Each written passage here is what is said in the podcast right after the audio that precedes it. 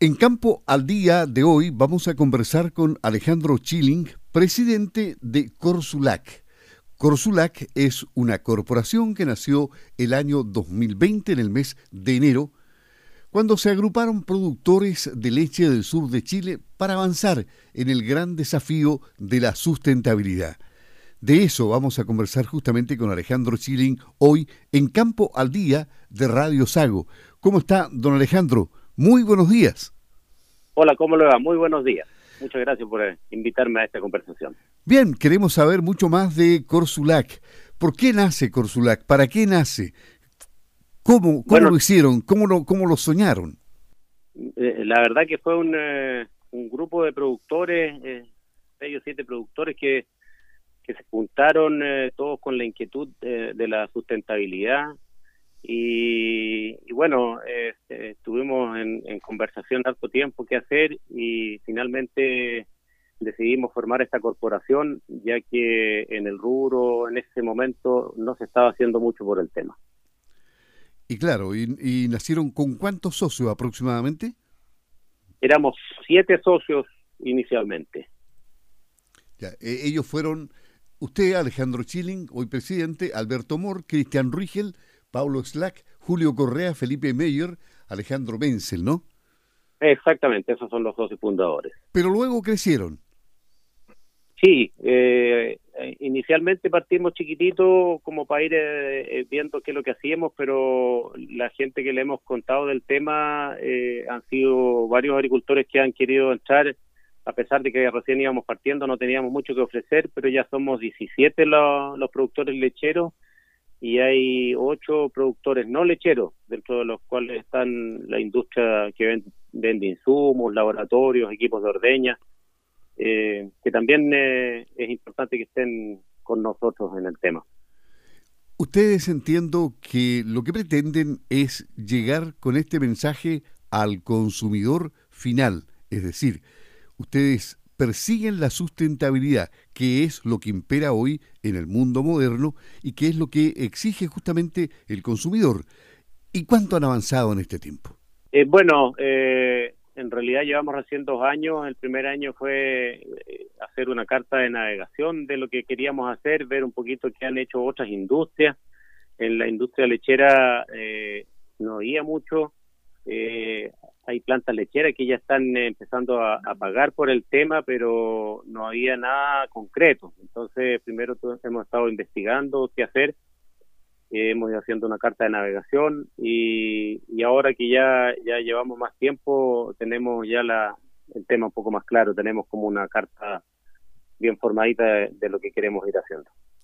Y, y, por ejemplo, leía en su perfil que mm, en esa carta de navegación ustedes tienen varios objetivos que, me imagino que algunos están ya cumplidos. Hay distintas líneas. Eh, vamos al detalle. ¿Cuáles son esas líneas? Sí, sí, cumplido todavía no tenemos nada. La verdad que eh, empezamos a ver qué, en qué temas había que meterse y, y lo primero y la inquietud más grande de los productores eh, fue el tema de los manejos de residuos, en lo cual hemos trabajado bastante fuerte eh, ver qué hacer con las basuras, eh, ver si podemos hacer reciclaje. Em, hemos ido haciendo eh, retiro de, basura con camiones que, tienen una ruta por los distintos campos que están metidos en Consulac, entonces así podemos juntar un, camión de algún residuo que se pueda reciclar entre varios productores, digamos y así es mucho más fácil porque nadie quiere juntar un camión de plástico, un camión de botellas de vidrio, qué sé yo, para, para poder eh, despacharlo y poder reciclarlo. Eh, después tenemos otra, otros, otros temas como eh, medidas de mitigación y adaptación ambiental, diagnóstico ambiental, vinculación con el sector público-privado, capacitación ambiental, principalmente hasta el momento hemos trabajado con el personal ya que para poder eh, eh, lograr las cosas en el campo tenemos que ir junto con el personal avanzando para que ellos eh, nos ayuden en el tema reciclaje principalmente. En este tema de reciclaje, entiendo que hay empresas Eh, pero la cadena aparentemente a veces no funciona bien, eh, o, hay algunas que sí lo están haciendo bien. Sí, han habido varias empresas que han aparecido recogiendo los plásticos y finalmente los han terminado juntando en algún lugar, pero nosotros como hemos ido haciendo las cosas medianamente bien, hemos logrado juntar los plásticos limpios, separados, eh, en las condiciones que lo exige la industria para poder reciclarlo. la industria no saca nada tener un, camión lleno de plástico con barro, que después le sale más caro limpiarlo para poder eh, utilizarlo nuevamente. Entonces, por eso que es tan importante el, eh, enseñarle al personal y saber bien cómo hacerlo para que realmente el, reciclaje funcione y se cierre el círculo y, y puedan producir objetos después con los plásticos. Hay, hay por ejemplo, grandes eh, vicios o malas prácticas que todavía subsisten en algunos campos. Sí, yo le diría que sí. Hay campos que todavía queman los plásticos, por ejemplo. Eh, ya van quedando muy pocos, pero sí hay, hay gente que, que hace eso y eso realmente es muy tóxico para el, bueno, queda en el aire y, y por lo tanto le afecta a todos, digamos. Entonces, el tema de quemar plástico o, bueno, hay gente que bota la basura al río, qué sé yo, yo diría que de eso ya va quedando muy poco, pero todavía se ve en algunas partes a la orilla de los ríos basurales y ese tipo de cosas. O sea, pero de todas maneras la conciencia ha ido cambiando, ¿eh? Fuertemente, yo diría que las nuevas generaciones son mucho más conscientes y, por ahí todavía quedan algunos campos donde no han entrado nuevas generaciones que se den cuenta del tema. Y seguramente los más antiguos no, no, era tan importante. Y además que no, no ven esta presión que hay de las redes sociales y, y del mundo moderno. Ahora, estas nuevas generaciones a las cuales usted se refiere, son justamente aquellas nuevas generaciones que no han, que no han querido quedarse en el campo, pero algunas aparentemente están cambiando esa dirección, están volviendo, están quedándose en los campos.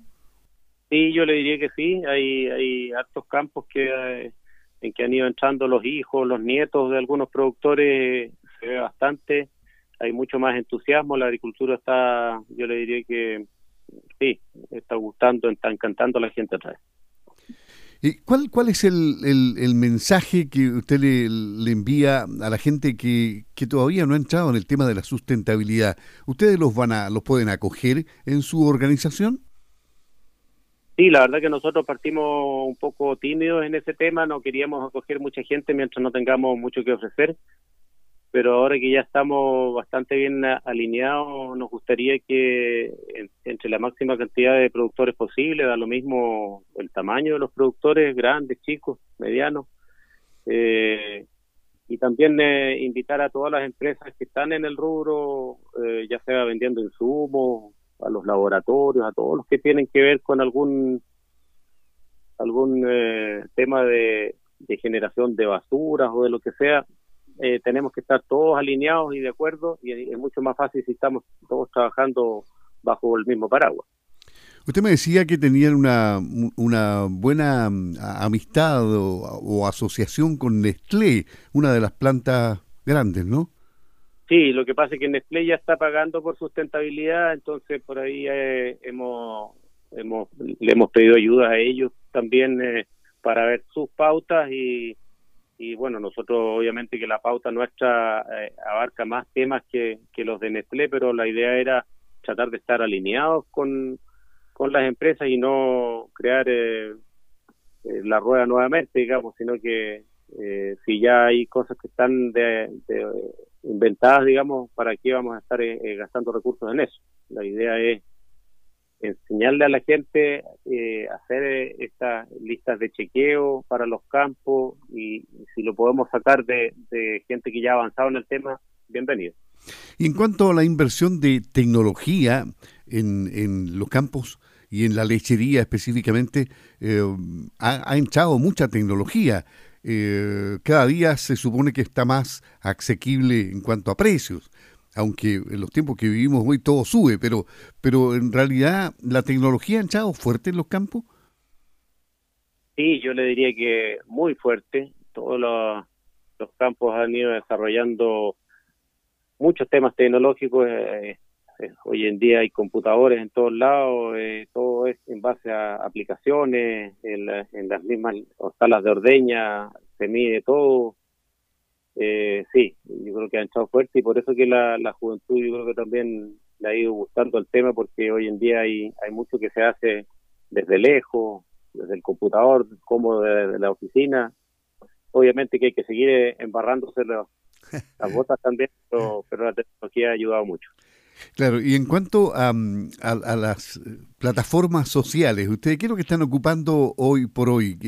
¿Tienen Facebook, tienen Instagram? ¿Qué tienen? Sí, efectivamente esas dos cosas, Facebook e Instagram, tenemos hace un par de meses ya eh, contratamos una persona que nos está ayudando en ese tema y, y, hasta el momento lo ha hecho muy bien y ya están, están saliendo eh, publicaciones, videos, ahora vamos a lanzar un video igual para que la gente lo vea y con eso a lo mejor se puedan encantar un poquito con Corsulac. O sea, la marca de Corsulac está ahí en Instagram, en Facebook, la pueden seguir como Corsulac. Por lo tanto, eh, para conocerlo más profundamente, ha, sido un gusto, don Alejandro, Alejandro Chilling, presidente de Corsulac, esta corporación que persigue la sustentabilidad, conversar con usted en Campo al Día para que nuestros auditores se formen una idea de cómo se agrupan los agricultores, los eh, productores lecheros y tratan de conseguir sus metas. Muy bien, muy buenos días, muchas gracias. Un gusto haber conversado con usted, hasta pronto. Bueno, hasta luego, muchas gracias.